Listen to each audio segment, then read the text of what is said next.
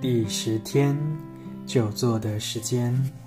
你上次检查自己花多久时间坐着是什么时候呢？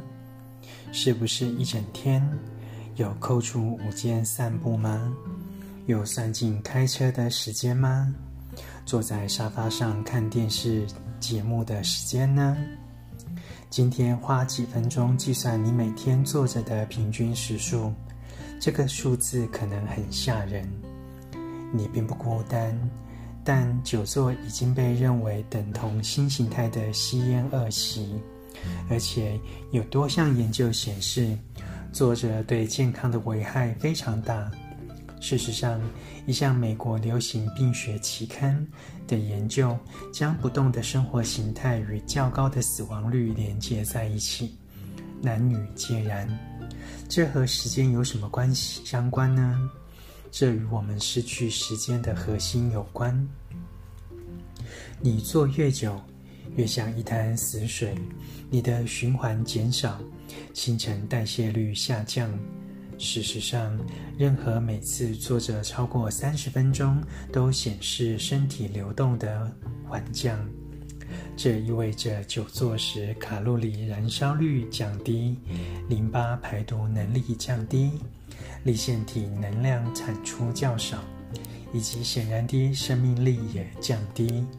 当我们久坐时，我们的光芒开始减弱，犹犹似风中残烛。久坐直接从我们身上抢走了时间，而且使我们的时间品质变差。怎么会这样呢？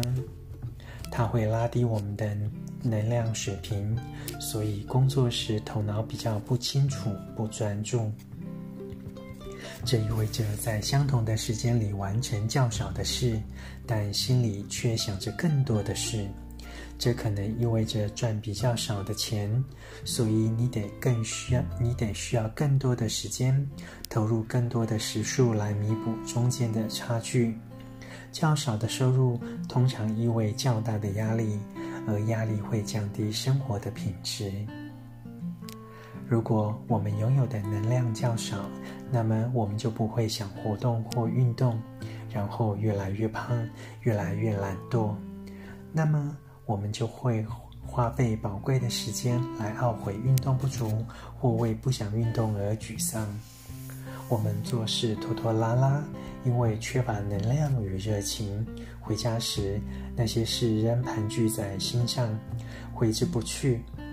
我们和家人打招呼时，心不在焉，因为疲累，心里还想着工作，而且可能还一边盘算着什么时候可以溜出去运动一下。很少真的起身去运动，所以我们又陷入懊悔的内心戏。然后又因为这样，我们又脱离当下。接着，我们漏接了女儿在学校与朋友发生冲突的短讯，觉得自己是个失败的父母。问题就这样一个接着一个。你看，我们决定一件事的看的做法，会影响我们之后做的每一件事。今天，你要把主导权拿回来。讲电话时，与其坐着，你可以站着。拿几个箱子做成一个升降桌。如果你无法这么做，设定计时器，每二十五分钟站起来一次，动一动，伸展一下，深呼吸几次，喝点水，然后再回来。午餐后散步一下，用手机打电话，这样你可以来回踱步。不要让身体堕入集体败坏的昏睡中。今天保持身体的清醒，它会转而来灵活你的心智，这将会带动你的生活中的每一个面向往前进。你将很快看到接下来的好处：止水深读，站起来，动起来。朗读一日一练习，找回美好人生健康转述的一百项正念日常。